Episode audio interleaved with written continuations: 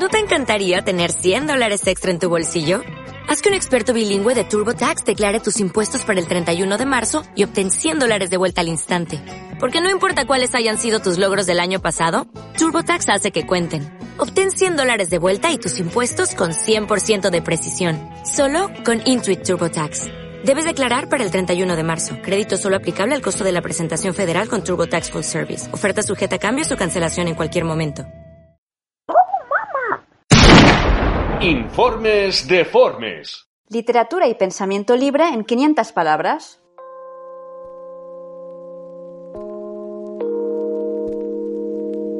¿Por qué viajamos? Sin duda, los viajes nos desvelan la fascinante diversidad del mundo. El viaje es a menudo emocionante, instructivo, placentero o penoso, en virtud de mil circunstancias imprevistas. Pero en todo caso, introduce la incertidumbre en nuestras vidas y nos expone a lo desconocido.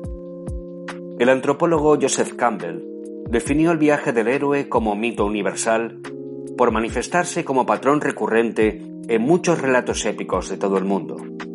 El sentido último de todas estas historias reside en el hecho de regresar del viaje habiendo adquirido una sabiduría que el viajero pueda incorporar a su vida de ahí en adelante.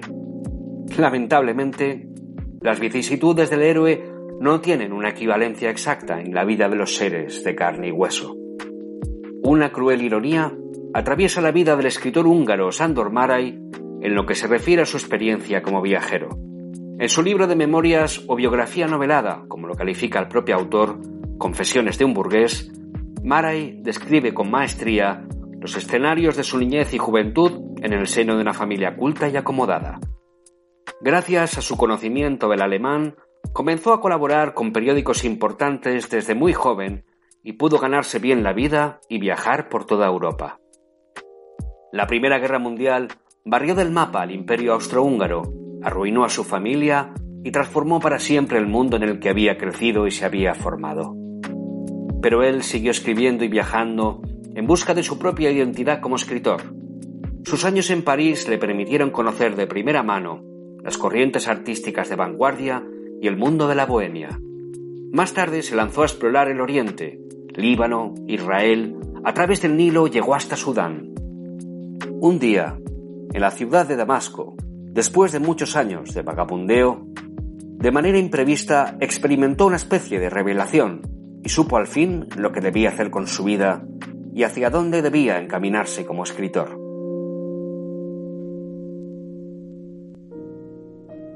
Jamás volvería a ver un paisaje que me incitara a permanecer en él, ni una ciudad que me invitara a atravesar sus muros. Aprendería a viajar. Adquiriría cierta rutina de tipo profesional. Sería capaz de ver y de sentir con economía, y nunca un paisaje, por altisonante que fuese, volvería a producirme ese mareo desbordante de felicidad que sentí en mi primer viaje a Oriente. Los viajes fueron perdiendo para mí su carácter de desplazamientos sucesivos. Y hoy en día me importa más el hecho de partir desde lo conocido que el de llegar a lo desconocido.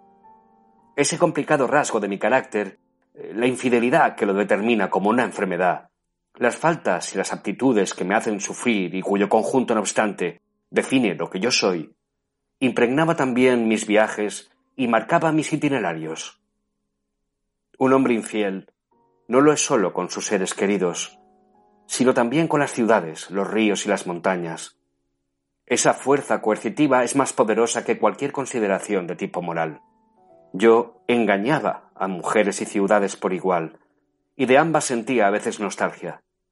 Me iba a Venecia con la idea de pasar allí unos meses, pero me escapaba al día siguiente para quedarme semanas en un pueblo cualquiera sin interés alguno. Toda persona es la misma en cada una de sus relaciones. Alguien que será infiel a su pequeño mundo personal será también infiel al vasto mundo, al universo. Asomado a la barandilla de algún barco o a la ventanilla de cualquier tren, con una leve nostalgia, pero emocionado por la belleza del universo y deseoso de expresarlo con palabras, una voz interior, triste y poderosa, me advertía que mi entusiasmo, mi nostalgia y mis pasiones eran artificiales y fingidos, que en realidad no tenía nada que ver con aquellos paisajes y no deseaba viajar a ningún sitio. No tenía más patria que la zona del mundo en la que se habla húngaro. Un escritor no tiene más patria que su lengua materna. Así que al cabo de cierto tiempo empecé a viajar con un entusiasmo ficticio y obligatorio.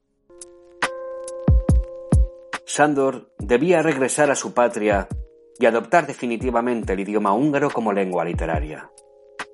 En la siguiente década, hasta el estallido de la Segunda Guerra Mundial, Maray se convierte en uno de los escritores más destacados de Europa, junto a figuras de la talla de Thomas Mann o Stefan Zweig. Como furibundo antifascista, se pronunciará desde muy pronto contra el totalitarismo nazi. Pero tras la victoria de los aliados y la ocupación soviética, se evidencia que no cuenta con el favor de los comunistas, que lo consideran un escritor burgués y contrarrevolucionario. Prohíben la publicación de su obra en Hungría forzándole a exiliarse junto a su familia.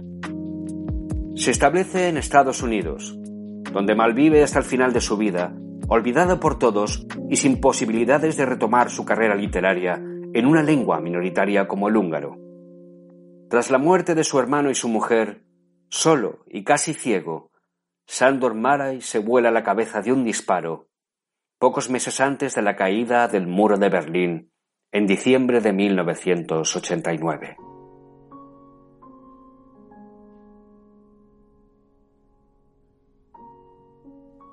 Un día empieza a viajar el alma y entonces el mundo estorba. Ese día partimos sin proponérnoslo ni estar preparados para una expedición, y comparado con ella, un viaje por la India parece una insignificante excursión de fin de semana, un paseo. El hombre sin barreras interiores, y por tanto infiel, se vuelve cada día menos exigente, viaja cada vez menos, casi se conforma con el anuncio publicitario colgado en el escaparate de una agencia de viajes, que le recuerda la existencia de lo infinito.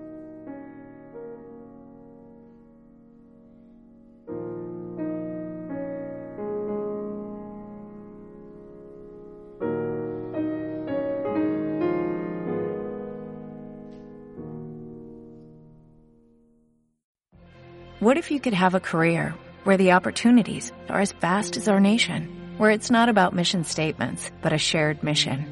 At U.S. Customs and Border Protection, we go beyond to protect more than borders, from ship to shore, air to ground, cities to local communities. CBP agents and officers are keeping people safe.